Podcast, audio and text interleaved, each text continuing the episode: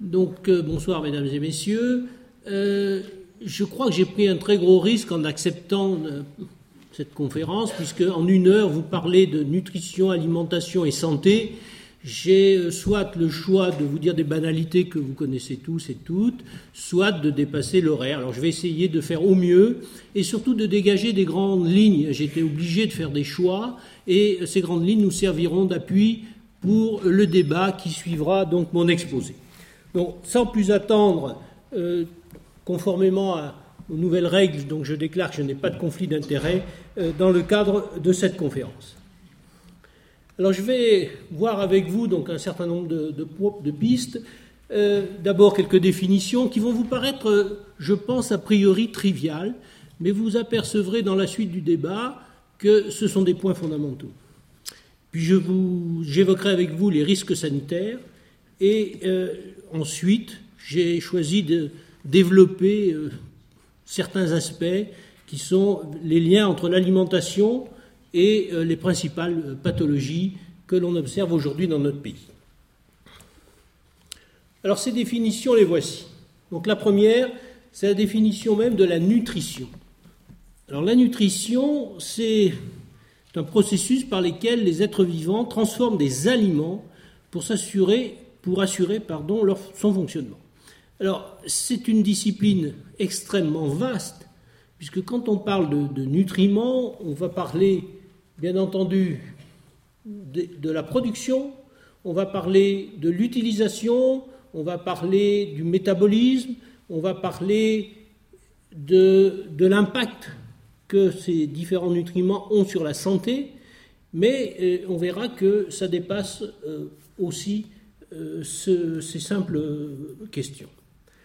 Donc on est amené à parler du rôle des macronutriments et des micronutriments. Donc en un seul mot, pour résumer les choses, on peut dire que la nutrition, c'est la science des nutriments. ça peut paraître extrêmement trivial a priori, mais ça l'est moins quand on considère la deuxième définition, qui est la définition de l'alimentation. Et l'alimentation, c'est tout ce qui se rapporte à la nourriture.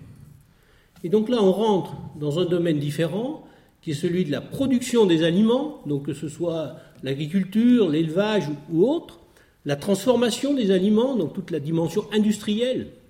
Et sachez qu'aujourd'hui, 80% de l'alimentation des individus des pays industrialisés, donc 80% c'est considérable, est une alimentation d'origine, entre guillemets, industrielle.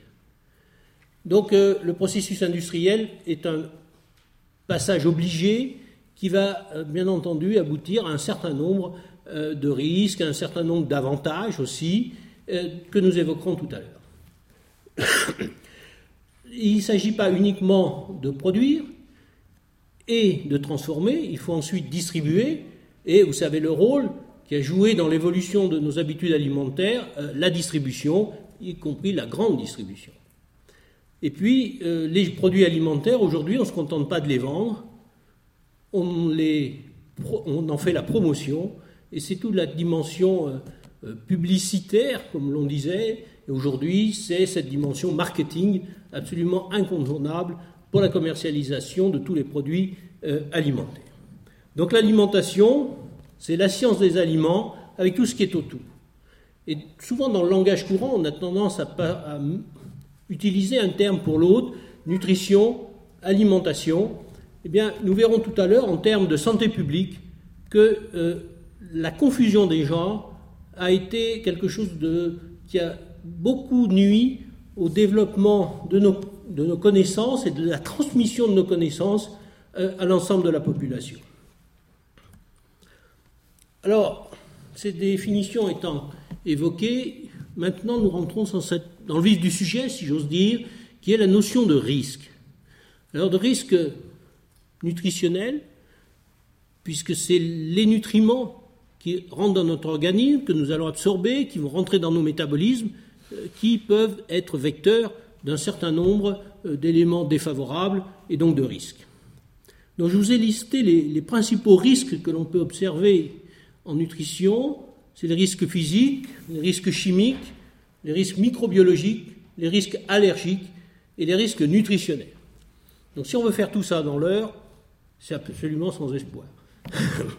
Donc je vais évoquer quelques grandes lignes sur les quatre premiers risques et je répondrai ensuite à vos questions s'il y en a et je développerai plus largement les risques nutritionnels puisque c'est un petit peu le cœur euh, de cette conférence. Alors le risque physique, c'est relativement limité en matière d'alimentation. Pourquoi? Parce que qu'est-ce qu'on a relevé comme risque? Eh bien très souvent, et ça défraie la chronique, vous savez, il y a quelques années, on avait retrouvé des fragments de verre dans des pots de bébé. Donc effectivement, ça c'est un risque physique. Hein, alors pourquoi est-ce qu'on avait trouvé du verre? Parce que euh, ben, le sertissage du, euh, la, machine qui sertissait euh, le, bocal, évidemment, devait être mal réglé et ça entraînait des petites fractures de, la collerette en verre du pot qui se retrouvaient dans le produit fini.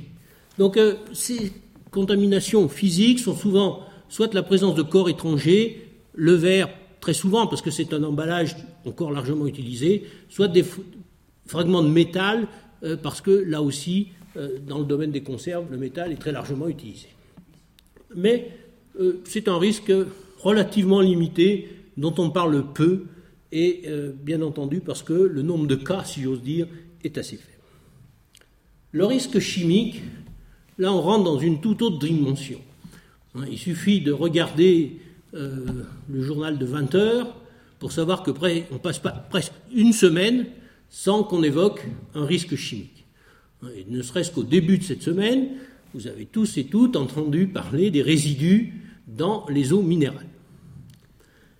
Alors, euh, on est bien entendu dans une société de la communication où euh, il y a la télévision, mais il y a aussi très largement Internet avec euh, les capacités d'information considérables, mais euh, la difficulté de toutes ces informations, c'est que souvent, vous n'avez aucun moyen de les vérifier.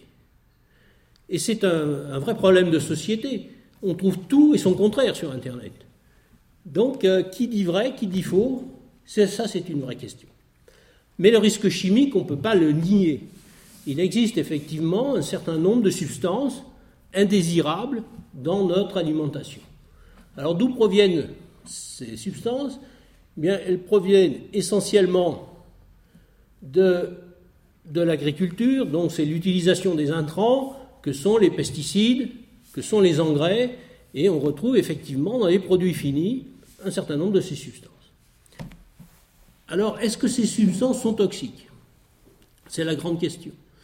Euh, on étudie habituellement la toxicité de tous ces produits, on ne peut l'étudier que chez l'animal. Il est hors de question, bien entendu, de faire de l'expérimentation humaine dans ce domaine. Donc chez l'homme, qu'est-ce qu'on se contente de faire? On se contente de regarder euh, quels sont les accidents, et en particulier pour les pesticides, quelles sont les pathologies qui se développent chez les agriculteurs qui utilisent régulièrement ce type de produit. Donc la notion de risque, elle existe. La notion de, de danger, plus exactement, existe. On sait que ces produits sont dangereux, après, la notion de risque, c'est quoi par rapport au danger Eh bien, le risque, c'est un danger assorti d'un pourcentage. Quand vous traversez la rue, le danger, c'est de se faire écraser par les voitures qui passent. Mais on peut estimer que, vu le nombre de gens qui traversent et le nombre de voitures qui circulent, ben votre chance, ou plutôt votre malchance de vous faire écraser, elle est, mettons, de, de 1 pour 100 000 euh, voitures qui circulent. Donc, la notion de danger, elle est réelle, la notion de risque, elle est beaucoup plus relative. Elle dépend bien entendu de toute une série de facteurs, et en particulier des doses. Hein, si un agriculteur euh, dépasse les doses préconisées pour l'utilisation d'un produit, eh bien, il augmente considérablement son risque. Il dépend de la durée d'exposition. Ça, c'est une notion relativement récente et importante, parce que euh, la dose quotidienne peut être modeste, voire très faible, et l'accumulation des doses euh, peut devenir toxique. C'est exactement ce qui a été dit pour les, résidus, de produits chimiques, de médicaments, voire d'hormones, dans, dans l'eau, de boissons. Les doses quotidiennes sont très faibles.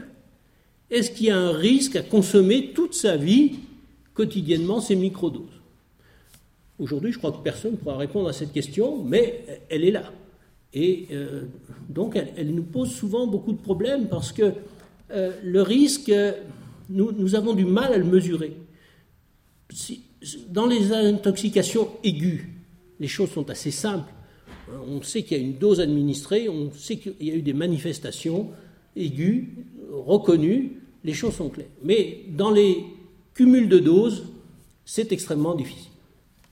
Donc, le risque chimique, il est présent à tous les instants. Donc là, j'ai parlé euh, des pesticides, des engrais, mais on pourrait parler, excusez-moi, donc des PCB, par exemple, qui ont été évoqués euh, euh, lorsque les incinérateurs d'ordures ménagères étaient responsables de l'émission de beaucoup de PCB qui retombaient sur les cultures environnantes, qui retombaient sur l'herbe environnante qui était consommée par les vaches, et on retrouvait ces PCB dans le lait.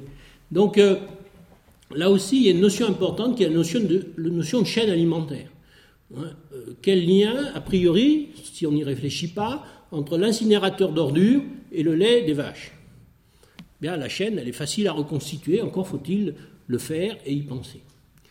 Donc, euh, risque chimique euh, qui est indéniable et qui nécessite réflexion, qui impose aussi une vigilance permanente, parce qu'il faut rechercher en permanence les, manifestations qui pourraient être en rapport avec des apports quotidiens, voire à très faible dose, de substances chimiques. Le risque microbiologique, c'est un risque qui reste extrêmement présent. On a longtemps considéré que le risque microbiologique, d'une façon très générale, c'était le passé.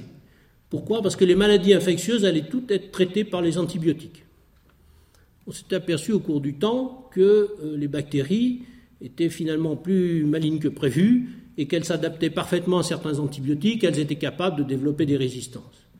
Donc aujourd'hui, le contrôle microbiologique absolu n'existe pas, hein, puisque euh, les bactéries sont capables d'induire un certain nombre de résistances.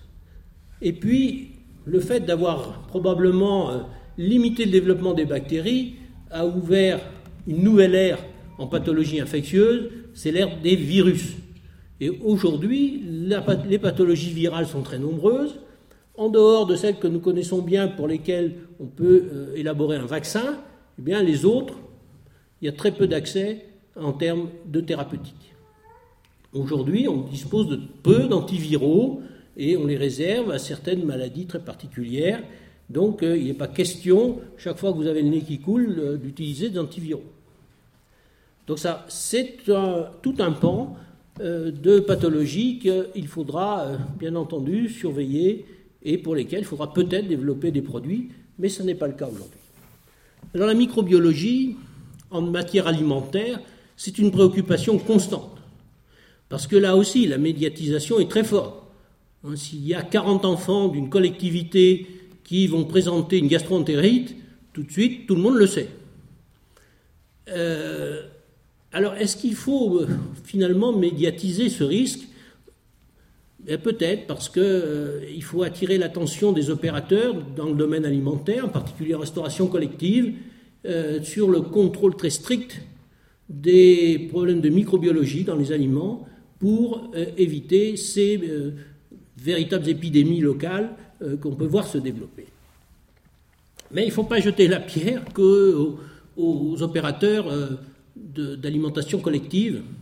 Il faut être aussi extrêmement vigilant au niveau domestique. Chacun d'entre nous doit être vigilant en matière euh, de risques microbiologiques. En particulier, beaucoup d'études en France et à l'étranger ont démontré que les réfrigérateurs étaient de vraies catastrophes. Pourquoi? Parce que la température habituellement n'est pas contrôlée. Je ne sais pas si combien d'entre vous ont un thermomètre dans leur réfrigérateur. Hein, il y en a souvent, certainement très peu. Et que deuxièmement, il faut un nettoyage très régulier parce que les petits résidus alimentaires, les résidus, les, petits éléments de terre qui peuvent être accrochés en particulier aux végétaux euh, sont des, éléments contaminants euh, pour le réfrigérateur. La nécessité également de bien séparer les aliments en fonction de leur type Hein, et mettre les légumes dans le bac à légumes, ce n'est pas simplement une marotte, c'est le fait qu'effectivement, comme je viens de vous le dire, il y a toute une, faune tellurique donc, qui provient de la terre et qu'on peut isoler dans le bac à légumes par rapport à d'autres produits sensibles, comme la viande par exemple, euh, qui peut se contaminer. Donc ce risque microbiologique, il faut qu'on soit conscient qu'il existe et que par des mesures simples, on peut considérablement le réduire, voire le contrôler. Alors, proche du risque microbiologique, nous avons vécu, il y a maintenant quelques années, une grande, euh, j'allais dire saga, c'est pas vraiment une saga, mais enfin c'est vraiment un grand drame, c'est euh, celui de la vache folle. Et donc de toutes les contaminations par le prion. Euh, les, contaminations des, vaches, c'est fait, comme vous le savez, parce qu'on leur a donné à manger des farines animales qui étaient elles-mêmes, euh, qui provenaient elles-mêmes d'animaux porteurs de prion. Aujourd'hui, on vous dit qu'on va réintroduire ces farines pour nourrir les poissons. Alors on est en droit de se poser quand même quelques questions. Et vous avez peut-être suivi ce débat et les experts sont partagés. Certains affirment que les farines animales qui pourraient être éventuellement contaminées ne donnent pas chez le poisson de risque particulier. Euh, d'autres experts sont beaucoup plus réservés euh, dans ce domaine. Alors pourquoi on en est là? Eh bien parce que là, on est vraiment dans un domaine émergent. Les maladies du prion, euh, induites par les prions, sont des maladies finalement mal connues. la notion même de prion est relativement récente et la transmission de ces éléments n'est pas non plus toujours parfaitement élucidée. Donc il y a beaucoup de points d'interrogation, beaucoup d'éléments qui font qu'on n'a pas un recul très important en regard de ce risque prion, et donc on est extrêmement prudent. Et on peut penser qu'effectivement, les experts soient partagés euh, sur euh, le fait d'autoriser ou non euh, l'utilisation à nouveau de farine animale. Le risque allergique, c'est un autre type de risque, parce que ce qui compte, c'est l'allergique lui-même, et peut-être pas tellement l'allergène. Pourquoi? Parce qu'aujourd'hui, on est incapable pour un allergène connu. Le plus célèbre, parce que c'est celui qui donne les accidents le plus graves chez l'homme en France, c'est les cacahuètes. Eh bien aujourd'hui, on est incapable de définir le seuil à partir duquel un sujet va faire une réaction allergique grave. Pour certains, c'est un seuil infinitésimal. Donc une trace d'arachide dans un aliment peut déclencher chez eux un accident mortel. Donc euh, la difficulté pour les industriels aujourd'hui, c'est de se dire comment étiqueter un produit qui pourrait contenir des traces d'arachide. Lorsqu'on fait des, biscuits, par exemple, dans un même atelier, on va avoir les biscuits, disons, standards, on va avoir les biscuits à noix de coco, on va avoir les biscuits aux noisettes, on va avoir les biscuits, etc., etc. Donc, dans ces ateliers, on manipule forcément des, euh, des fruits à coque et qui, est responsable d'allergies chez certains sujets. Et donc, entre autres, éventuellement manipulation d'arachide. Pardon.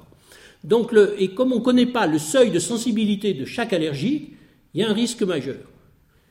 Alors, les industriels choisissent la solution peut-être de facilité, mais on peut les comprendre, c'est de dire ce produit a été fabriqué dans un atelier où on manipule des arachides, des, cacao, euh, des noisettes, des noix, etc. Alors, bien sûr, c'est un peu la solution de facilité et c'est dramatique pour les allergiques parce que bientôt ils ne pourront plus rien manger puisque les industriels ne veulent pas prendre de risques, mais eux, évidemment, se trouvent euh, dans une situation telle que tous les produits ont été fabriqués potentiellement au contact de euh, substances qui sont allergènes. Donc c'est un risque difficile à gérer. Et euh, d'ailleurs, il y a une réglementation européenne sur les allergènes majeurs. Les allergènes majeurs doivent être étiquetés et être donc euh, sur l'étiquette des produits présentés comme euh, étant effectivement allergènes pour que les allergiques évitent leur consommation. Mais comme je viens de vous le dire, la tendance est d'ouvrir le parapluie et donc d'évoquer la possible présence d'allergènes dans de très nombreux produits. Alors voilà quelques pistes dont nous pourrons parler tout à l'heure pour venir au, risque nutritionnel qui est un peu euh, le cœur du débat aujourd'hui. Alors le risque nutritionnel majeur, c'est en fait un risque alimentaire, c'est-à-dire de ne pas avoir à manger. Et ça, c'est un risque mortel. Si on ne mange pas, on meurt. Donc cette notion euh, d'aliment euh, euh, de, carence est une notion très ancienne, hein, dont tous les pays à la surface du globe ont fait l'expérience, y compris notre pays, dans des époques pas très anciennes, où l'insuffisance de production agricole, à certaines périodes, pour des raisons climatiques ou autres, aboutissait à de véritables famines. Alors la famine, c'est la carence absolue, c'est-à-dire on n'a rien à manger. Il n'y a pas de protéines, il n'y a pas de sucre, il n'y a pas de graisse, il n'y a rien. Et ça, ça donne euh, évidemment ce qu'on appelle le marasme, hein, et qu'on voit encore dans certains pays euh, en voie de développement, en particulier en Afrique, où on voit ces, enfants euh, qui sont squelettiques et qui meurent de dénutrition. Alors c'est une situation de plus en plus rare, parce qu'aujourd'hui, très souvent, on a un apport de calories, d'énergie, sous forme de sucre et de graisse. Ce qui manque, ce sont les protéines. Et on rentre là dans une autre pathologie qui est le kwashiorkor. Donc ce sont ces enfants qu'on peut voir à la télévision, tout maigrichons et qui ont un très gros ventre parce qu'ils ont une acide, c'est-à-dire de l'eau dans le ventre, et euh, ceci est en rapport avec la carence protéique. Donc ça, c'est les situations extrêmes.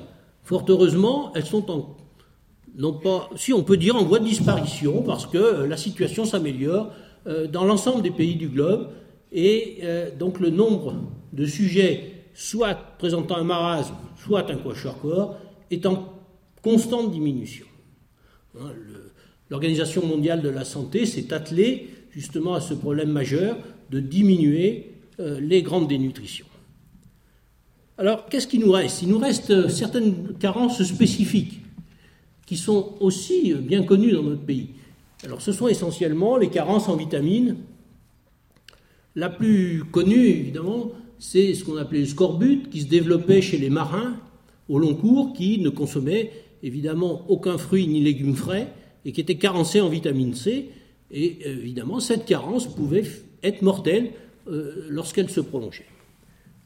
Aujourd'hui, euh, les grandes carences en vitamines sont devenus également rares. Pour parler de carence, il faut qu'on ait des manifestations cliniques, c'est-à-dire dans le scorbut, euh, on perd ses dents, on a des hémorragies un peu partout, etc. Donc euh, c'est une situation devenue exceptionnelle. Par contre, ce qu'on voit aujourd'hui, ce sont ce qu'on appelle des déficits d'apport. Donc des populations qui ont des apports de vitamines, mais des apports insuffisants par rapport à leurs besoins.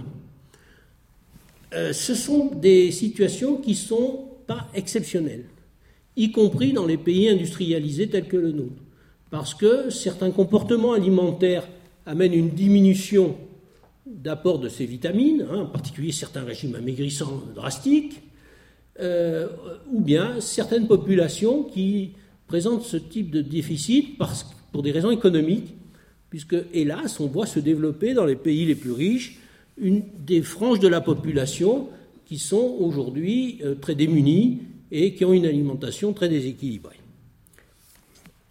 Donc, euh, les grandes carences n'existent pour ainsi dire plus ou peu, et aujourd'hui on trouve des déficits d'apport plus spécifiques. Donc, euh, les pathologies nutritionnelles qu'on appelle carentielles, aujourd'hui, sont en diminution, mais par contre, on voit se développer les pathologies de la situation inverse, c'est-à-dire les pathologies de la pléthore, de l'excès d'apport. Et ces pathologies, eh bien, je vous les ai listées ici. Vous avez bien sûr l'obésité, les maladies cardiovasculaires, le diabète, certains cancers, et puis l'ostéoporose, le déclin cognitif et les pathologies bucco-dentaires. Mais euh, ça me paraît, disons, important, mais je ne crois pas qu'on aura le temps d'en parler ce soir. Donc euh, aujourd'hui, la grande préoccupation de nos sociétés, c'est l'excès d'apport plutôt que euh, l'inverse. Alors pourquoi est-ce qu'on en est dans cette situation? Parce que, évidemment, un certain nombre de facteurs favorisent la prise alimentaire. Et ceci depuis une période relativement récente.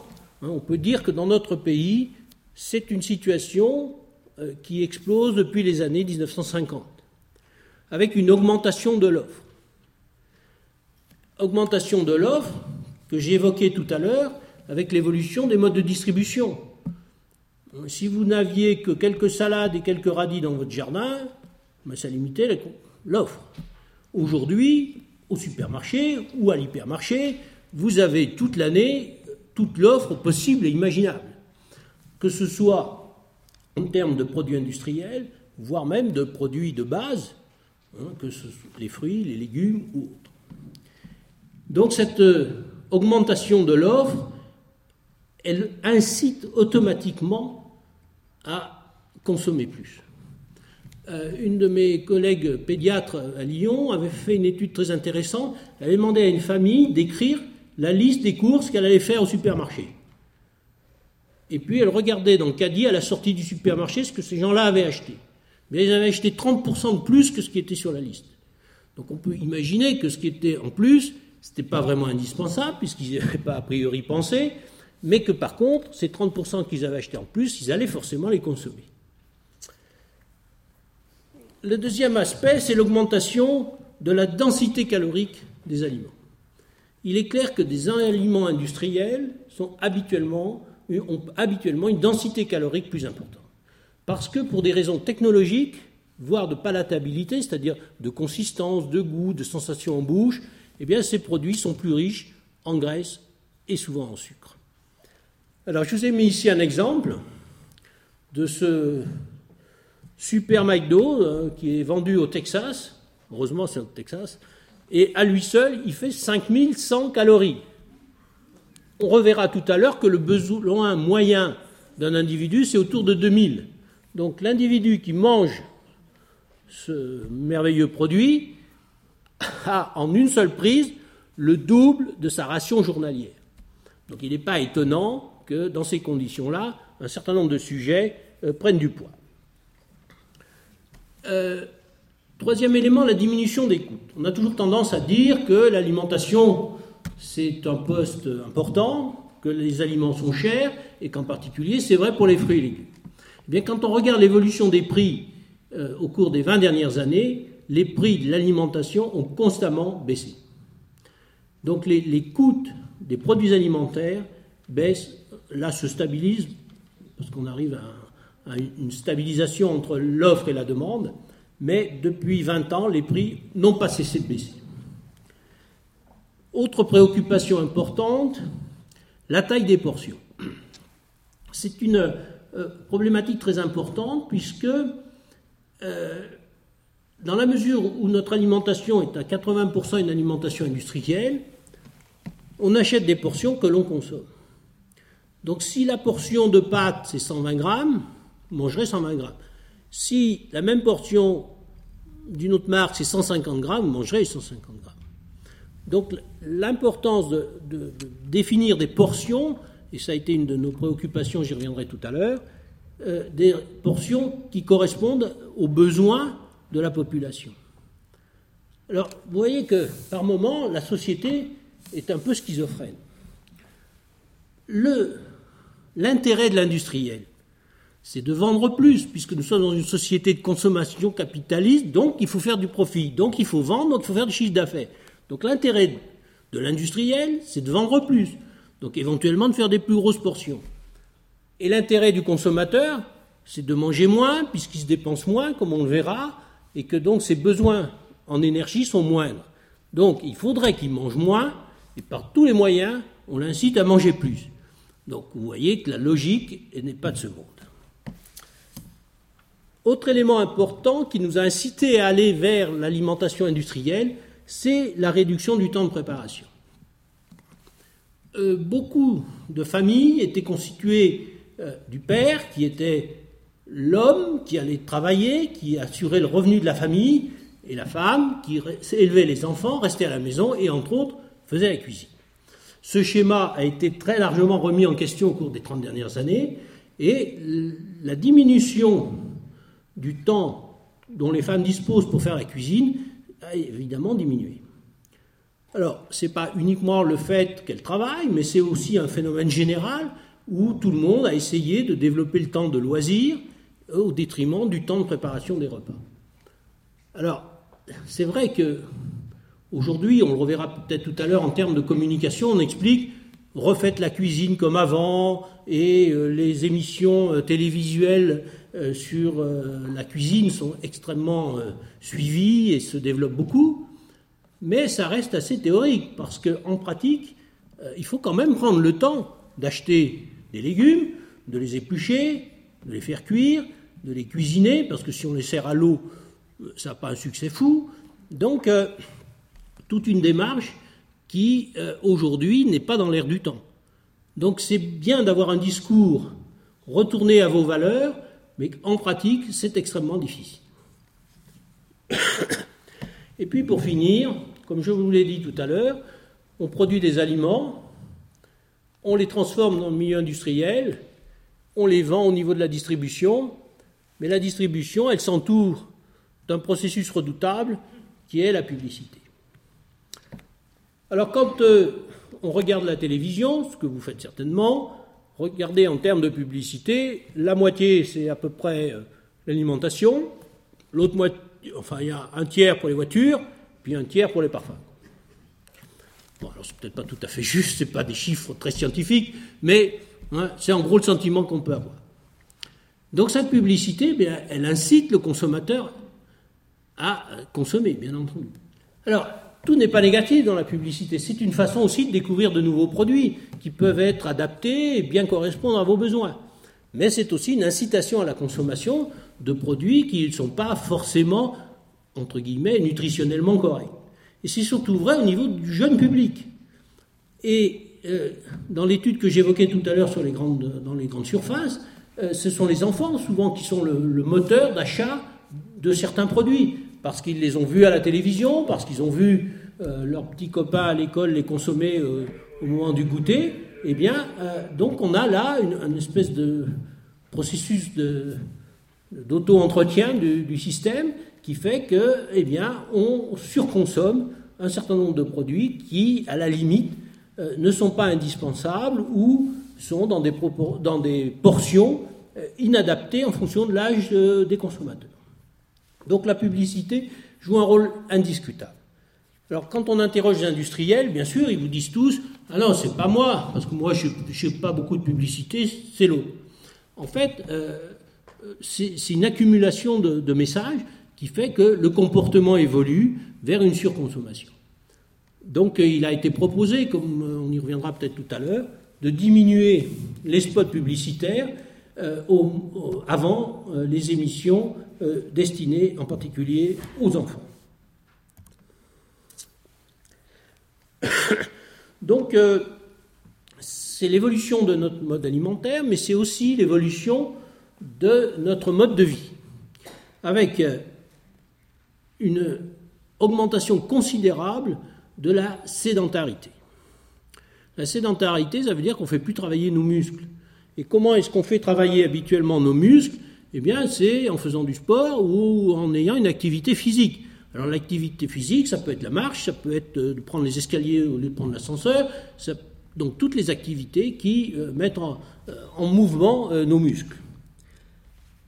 Eh bien, là encore, la société moderne a plutôt diminué de, de ces démarches. Hein. Quand les enfants qui habitent à la campagne allaient à l'école, euh, ils y allaient à pied ou en vélo, maintenant il y a le ramassage scolaire, ils y vont en bus.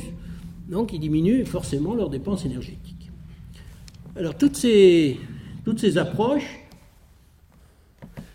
toutes ces, approches donc aboutissent à une diminution de la dépense énergétique.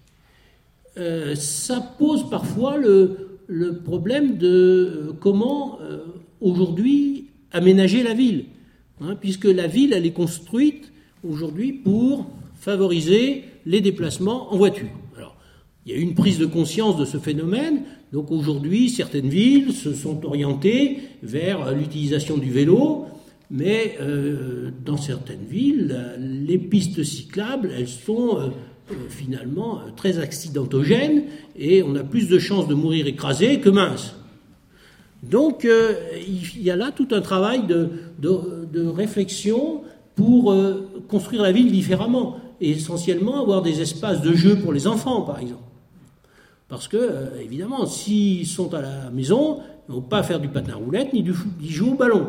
Hein, ils vont se mettre devant les écrans, comme vous le savez. Et puis, autre poste très important, les diminutions de dépenses de thermorégulation. C'est quoi la thermorégulation? C'est ce qui permet de maintenir notre corps à 37 degrés, quel que soit l'environnement. Euh, le chauffage, évidemment, nous a mis à l'abri du froid, euh, en particulier la nuit. Dans beaucoup de euh, campagnes, il était de bon ton d'avoir une chemise de nuit et un bonnet de nuit. Et pourquoi un bonnet de nuit? Parce que la déperdition énergétique par le crâne dans une chambre non chauffée était non négligeable. tout ça, c'est de l'histoire ancienne. Et euh, donc on vit dans un monde extrêmement protégé en termes de thermorégulation, donc on a diminué nos dépenses de thermorégulation. Donc il est clair que si on mange plus qu'on dépense moins, on va stocker la différence sous forme de tissu adipeux. Alors l'obésité, quelques mots, comment est-ce qu'on va définir l'obésité? Eh bien on définit l'obésité aujourd'hui à travers ce qu'on appelle l'indice de masse corpulence, de corpulence, l'IMC, qui est le rapport du poids en kilos sur la taille en mètres carrés. La taille au carré, pardon, exprimée en mètres. Donc voilà la classification euh, officielle, si j'ose dire. Donc euh, si on a moins de 18,5, on est maigre, 18,5, 24,9, on est normal, etc., etc. Je vous laisse lire les chiffres. Donc on définit l'obésité par cet index. L'énorme avantage de cet index, c'est que c'est un index reconnu au plan international. Donc lorsqu'on fait des études, lorsqu'on travaille sur l'obésité ou sur le surpoids, eh bien, on peut comparer le résultat des travaux, puisque l'index est reconnu au niveau international, et euh, donc euh, tout est comparable. Mais il présente quand même quelques inconvénients, c'est qu'il n'y a pas de différence en fonction de l'âge. Ce qui a amené certains experts à dire qu'il n'est pas logique de prendre du poids avec l'âge. N'empêche qu'en pratique, c'est presque toujours comme ça que ça se passe. Il n'y a pas de différence entre les hommes et les femmes alors que quand même, a priori, il y en a quelques-unes. Il n'y a pas d'information sur la répartition du tissu adipeux. Donc on ne sait pas si le tissu adipeux est dans la partie haute du corps ou basse du corps. Et en particulier s'il est dans le ventre, hein, ce qu'on appelle l'obésité abdominale, qui est un facteur de risque cardiovasculaire. Et puis il n'y a pas d'information entre le rapport masse grasse, masse, euh, masse maigre. Donc on peut imaginer qu'un sportif de haut niveau qui a une grosse masse maigre, il va avoir un poids élevé, mais ce n'est pas un obèse pour autant. Donc c'est les limites de euh, cet indice de masse musculaire, de masse corporelle, et donc c'est quand même quelque chose de facile à utiliser pour euh, des comparaisons. Il faut se méfier des index de ce type, parce que lorsque l'OMS, en 1998, a décidé de déplacer le curseur, c'est-à-dire qu'on était aux États-Unis, on était obèse, enfin on était en surpoids, pardon, à partir d'un BMI à 27. Euh, alors je dis souvent BMI au lieu d'IMC parce que BMI c'est la, même chose mais en anglais. Donc on a, cette mauvaise habitude. Donc euh, à partir de 27, on était en surpoids. Eh bien, un beau jour, ils ont décidé que ça serait plus 27 mais 25. Donc en une nuit, 35 millions d'Américains sont passés d'un statut de poids normal à un statut de sujet en surpoids. Alors vous pouvez comprendre que en termes de santé publique, on pourrait être tenté de faire l'inverse. Hein, si demain matin je décide qu'on est en surpoids à partir de 30, en France, il n'y a plus d'obèses. C'est formidable. Mais c'est dangereux. Alors ici, je vais vous présenter rapidement quelques résultats d'une étude qui est conduite en France tous les trois ans et qui s'appelle l'étude OBEPI, donc qui suit la corpulence, donc l'IMC, euh, de la population française. Alors, on raisonne très souvent en pourcentage. Alors, c'est évidemment intéressant, et vous voyez que sur cette diapositive, 49% euh, des sujets ont un IMC normal, donc qui sont de poids normal. On a 32% qui sont surpoids, et puis 15% euh, qui sont obèses. Donc on dit 15%, oui, c'est beaucoup, mais enfin, c'est quand même pas une catastrophe. Mais quand on regarde les chiffres en valeur absolue, vous voyez que ce n'est pas la même chose. Hein, les sujets en surpoids, en France, c'est 15 millions de sujets. Quand on regarde les sujets obèses, c'est 7 millions de sujets. Vous voyez que donc en termes de santé publique, en termes de coût de la santé, ces chiffres-là sont beaucoup plus parlants que les pourcentages. Donc il ne faut pas perdre de vue que si certes la moitié de la population est en poids normal, l'autre moitié est en surpoids ou est obèse, avec évidemment euh, un facteur de risque majeur qui est cette obésité, et comme on va le voir, qui euh, aboutit à un certain nombre de complications. Alors cette diapositive, je ne sais pas si vous arrivez bien à la lire, c'est pour évoquer un autre aspect qui est euh, le lien entre niveau social et obésité. Aujourd'hui, dans les pays industrialisés, il est clair que l'obésité est liée à un moindre niveau euh, socio-économique. Ça a été d'abord décrit très, très bien par un auteur euh, américain qui, qui, a longtemps travaillé en France. Et donc, fort de ces résultats, l'étude OBEPI a essayé de, retracer le lien entre surpoids, obésité et niveau social. Et vous voyez que euh, c'est euh, évidemment euh, les professions intermédiaires et les cadres supérieurs qui ont le moins de surcharge pondérale, alors que les sujets qui ont un statut socio-économique plus faible sont plus souvent en surpoids ou obèses. Alors ça, pose une vraie question, et je pense qu'on en débattra tout à l'heure, c'est pourquoi? Pourquoi? Eh bien parce que, en termes économiques, ce qui est le moins cher, c'est les produits gras et sucrés. Et dès qu'on s'adresse à des produits, si j'ose dire, plus nobles, entre guillemets, c'est-à-dire plus protéiques, et d'autres produits tels que les fruits et légumes, évidemment, on rentre dans une catégorie de produits qui sont euh, plus chers. Alors, comme nous sommes en France, eh bien, voyons un peu la, répartition du surpoids et de l'obésité en France. Donc euh, on retrouve euh, ce qu'on appelle euh, habituellement dans notre pays un gradient nord-sud. C'est-à-dire que les populations du nord et du nord-est sont habituellement plus souvent en surpoids et obèses et présentent plus souvent donc des pathologies de surcharge. On retrouve la même chose pour le, le cholestérol. Hein. Les populations du nord et de l'est de la France ont plus souvent des hypercholestérolémies que les populations du sud de la France. Euh, on, y reviendra si vous le souhaitez. il y a probablement des facteurs évidemment nutritionnels, mais aussi d'autres facteurs, en particulier euh, culturels et climatiques. Alors, les conséquences de l'obésité sur la santé.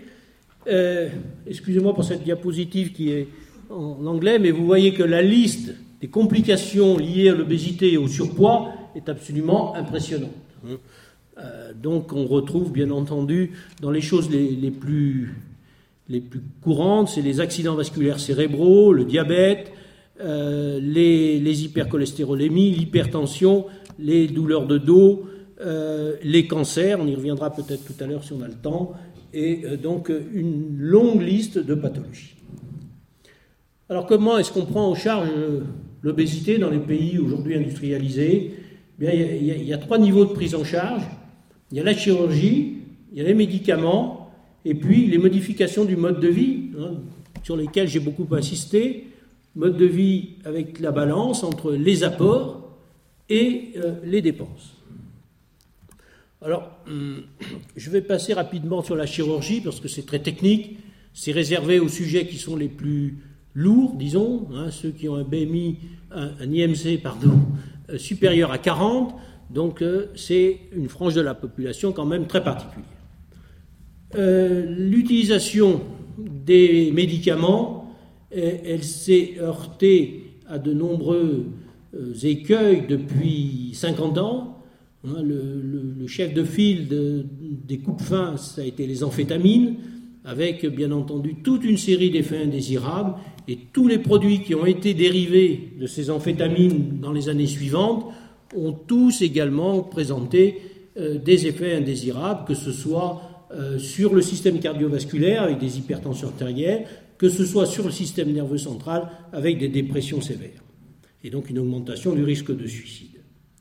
Donc aujourd'hui, on ne peut pas, si on n'est pas dans une obésité majeure, avoir recours à la chirurgie. Il faut être conscient qu'il n'y a pas de thérapeutique médicamenteuse efficace et sans danger. Donc la seule alternative, c'est la modification du mode de vie. Alors, euh, ceci, pour faire suite à ce que j'évoquais tout à l'heure, c'est un travail récent puisque ça a été publié au mois de janvier par euh, l'Agence européenne de sécurité des aliments. Donc les experts de cette agence maintenant européenne se sont réunis et ont fixé euh, les niveaux d'apport euh, journalier en kilocalories. Alors vous voyez qu'ils n'ont pas fait de différence entre les garçons et les filles, ils n'ont pas fait de différence entre les hommes et les femmes, ils ont essentiellement fait une différence par tranche d'âge. Et évidemment, on peut considérer que si vous êtes travailleur de force et que vous ayez entre 30 et 39 ans, consommer 2600 calories, pourquoi pas euh, Si vous êtes euh, bureaucrate, au sens large du terme, c'est certainement euh, excédentaire. Alors pourquoi est-ce qu'on en est arrivé à ces chiffres? Bien Parce qu'aujourd'hui, c'est une des difficultés, c'est que lorsqu'on fait une recommandation européenne, mais il faut mettre 27 pays d'accord. Et que le mode de vie dans ces 27 pays est quand même très différent, les habitudes alimentaires sont considérablement différentes, et donc il faut trouver une cote mal taillée qui convient à tout le monde.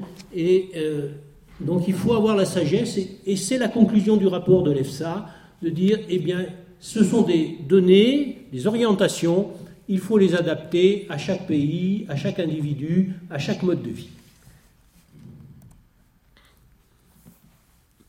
Alors ici, euh, pour répondre à une question qui revient souvent et, qui est en lien avec euh, ce que vous allez voir fleurir euh, dans tous les kiosques dans les semaines qui viennent, c'est-à-dire le régime. Alors il y a le régime où on mange que du sucre, le régime où on mange que du gras, celui où on mange que des protéines, celui où on mange rien, celui où on mange tout, mais alors c'était une vraie question. Est-ce qu'il vaut mieux faire un régime pauvre en sucre, pauvre en graisse ou pas, riche en protéines ou pas? Eh Bien, il y a un très beau travail qui a été publié euh, par M. Sachs, euh, qui est un Américain et euh, une réputation internationale dans le domaine.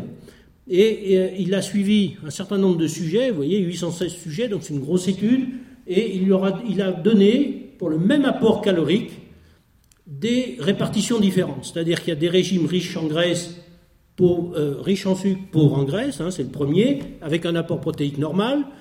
Euh, le deuxième, c'est riche en. C'est euh, bas en, en graisse, relativement élevé en.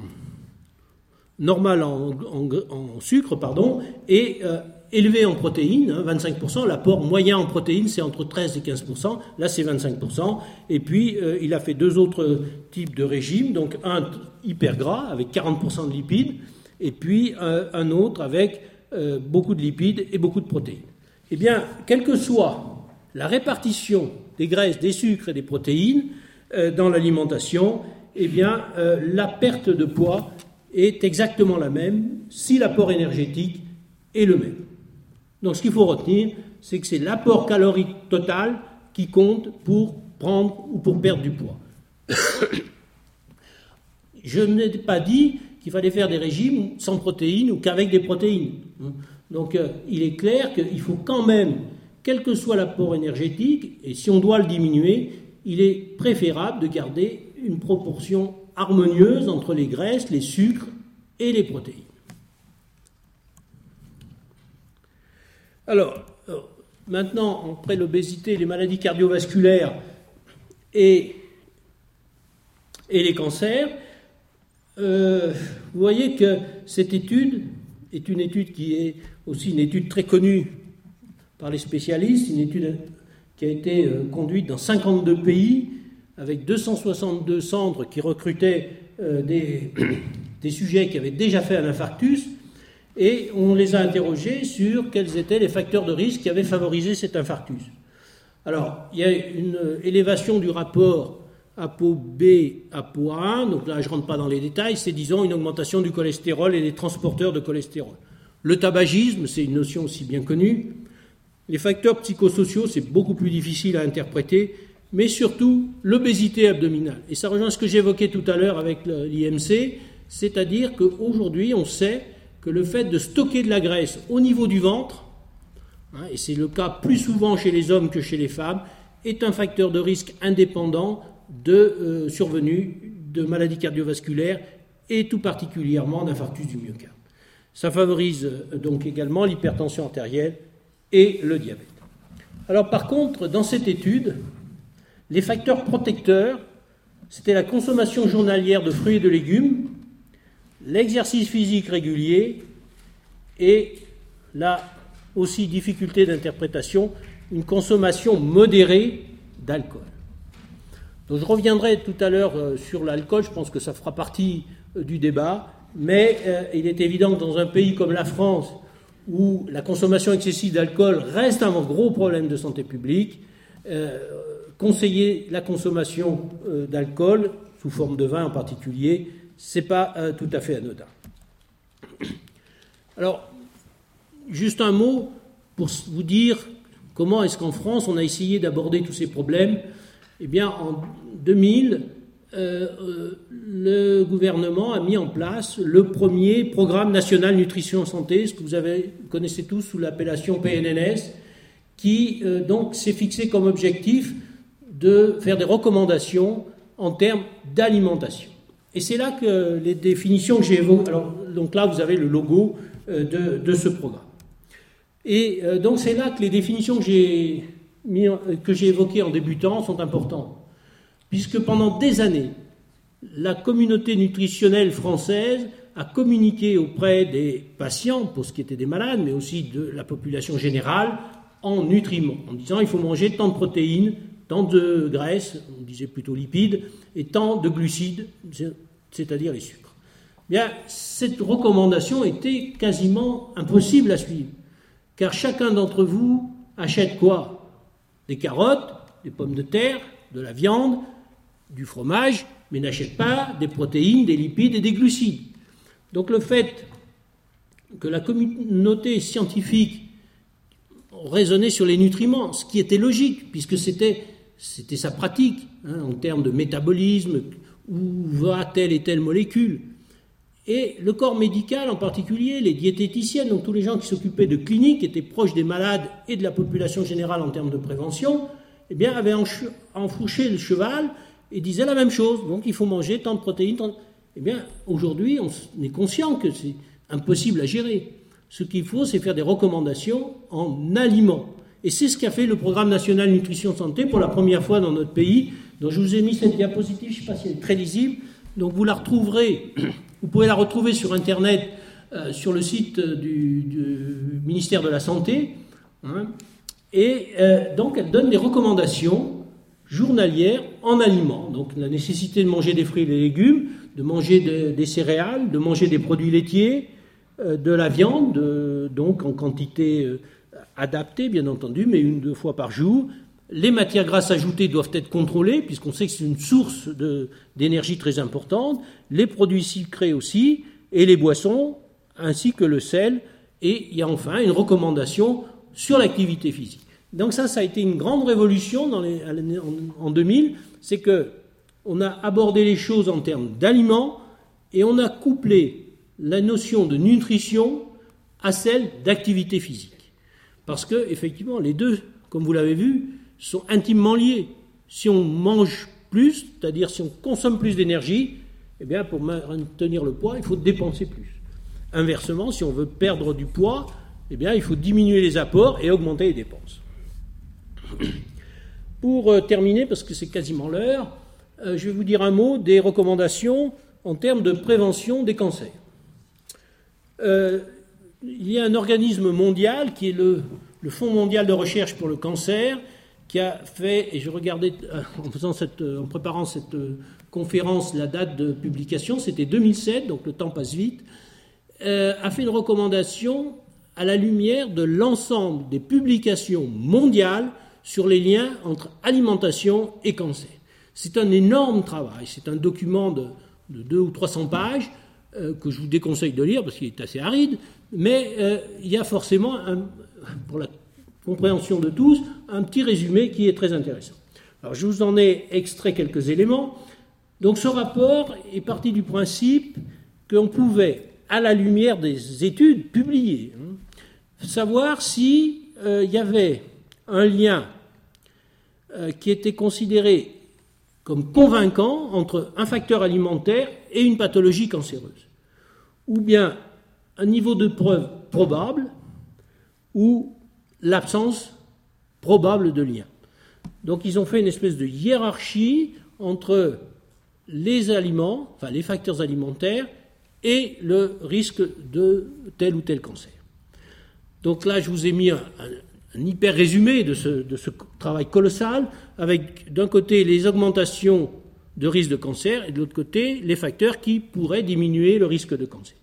Eh vous voyez que qu'est-ce qui sort en premier et de la couleur la plus foncée, donc euh, pour lequel on a des preuves convaincantes, eh c'est le lien entre surpoids, obésité et euh, essentiellement les cancers du tube digestif, les cancers du sein chez la femme euh, après la ménopause et cancer du rein et de l'endomètre. La vésicule biliaire, c'est moins sûr. Donc l'obésité apparaît aujourd'hui comme un facteur de risque majeur de développer un cancer. Le deuxième facteur, c'est les boissons alcoolisées. Ça, c'est pas très nouveau, on le savait depuis très longtemps, que les boissons alcoolisées prises en quantité excessive favorisent les cancers de la bouche, du pharynx et euh, bien entendu de tout le tube digestif, euh, avec moins de preuves pour le foie et euh, le côlon. Les viandes rouges, on a établi un lien entre consommation de viande rouge et cancer du côlon. Là aussi, c'est un débat qui est ouvert. Est-ce que c'est la viande en tant que telle ou bien est-ce que c'est le mode de cuisson de la viande? Et on a beaucoup parlé euh, des risques que faisait courir le fait de consommer une viande cuite au barbecue et trop, et trop cuite. Les charcuteries, là aussi, c'est peut-être pas les charcuteries en tant que telles, mais c'est le traitement par les, par les nitrates pour rougir les viandes qui serait responsable. Le sel et le cancer de l'estomac, le lien n'est pas absolument certain, euh, ainsi que les autres aliments salés, et les compléments alimentaires à base de bêta-carotène. Donc là, je vais faire une rapide parenthèse qui, qui est un exemple extrêmement intéressant. Le bêta-carotène est un antioxydant. Vous avez beaucoup entendu parler des antioxydants ces dernières années, et on considère que ce sont des éléments protecteurs de la santé. Eh bien, il y a une très grosse étude chinoise qui a montré que lorsqu'on donnait des fortes doses de bêta-carotène à des Chinois qui étaient fumeurs, eh bien, on avait augmenté leur risque de cancer du poumon. Donc d'ailleurs, l'étude a été arrêtée parce qu'on augmentait le nombre de cancers du poumon. Alors évidemment, ça me posait question, et on s'est rendu compte que, en fait, à forte dose, le bêta-carotène, qui est considéré comme un antioxydant, devenait un pro-oxydant, c'est-à-dire qu'il aggravait la situation. Et qu'est-ce qui se passait? Chez des sujets qui étaient fumeurs, mais qui n'avaient pas de cancer du poumon, ils avaient dans leurs poumons, du fait de l'irritation par les, différents produits issus de la combustion du tabac, ils avaient des cellules qui étaient déjà anormales. Et que, en prenant ce bêta-carotène à forte dose, qui était un pro-oxydant, on accélérait le processus et donc la transformation en cellules cancéreuses. Donc vous voyez, en nutrition, rien n'est vraiment simple.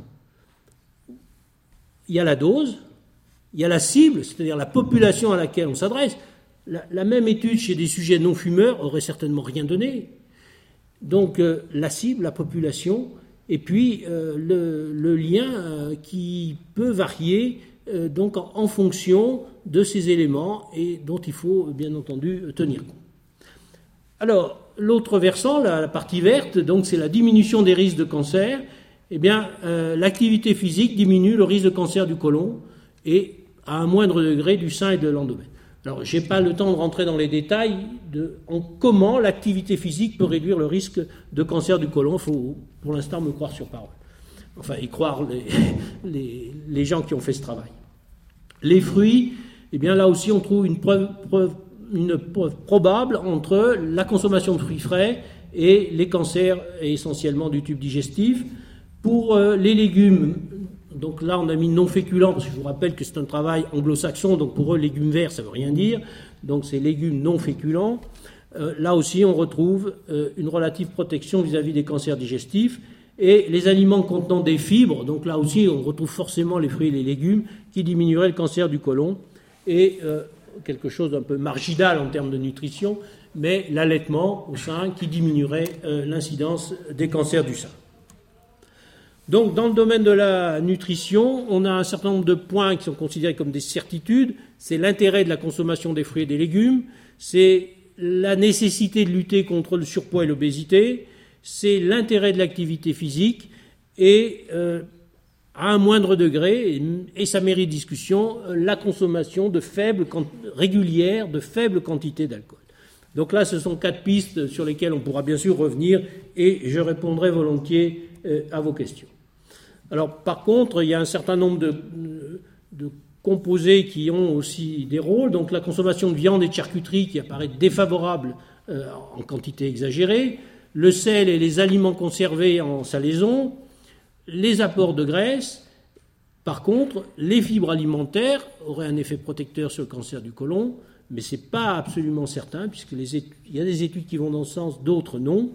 Et puis la consommation de café, euh, dont on reparlera peut-être parce que c'est un peu anecdotique, mais comme je vois que le temps a passé, on ne va pas rentrer dans les détails.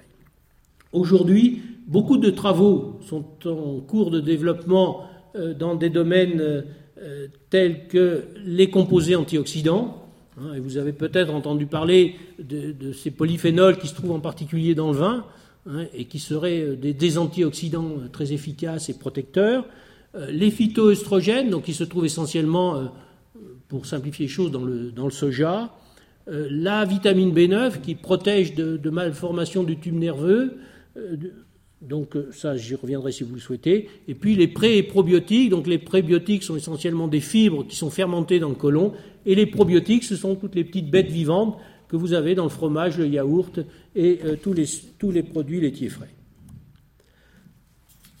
Donc pour terminer, les liens entre santé et maladie eh bien, euh, ils sont complexes. Ils sont complexes pourquoi? Parce qu'un apport alimentaire ou un facteur nutritionnel, dans un, ce qu'il faut bien voir, c'est qu'on mange des aliments, mais que dans ces aliments, c'est parfois un seul facteur qui peut intervenir, un seul facteur nutritionnel. Et que ces aliments peuvent être soit éléments de risque, hein, on l'a vu, si on consomme trop de bêta-carotène chez des fumeurs, on augmente le risque, mais un certain nombre d'éléments sont aussi protecteurs, Hein, j'évoquais maintenant le, resveratrol, qui est donc un antioxydant majeur et qui diminue peut-être, on n'en a pas la preuve absolue aujourd'hui, les risques de cancer et peut-être de maladies cardiovasculaires. Mais on sait aussi que les équilibres alimentaires jouent un rôle majeur.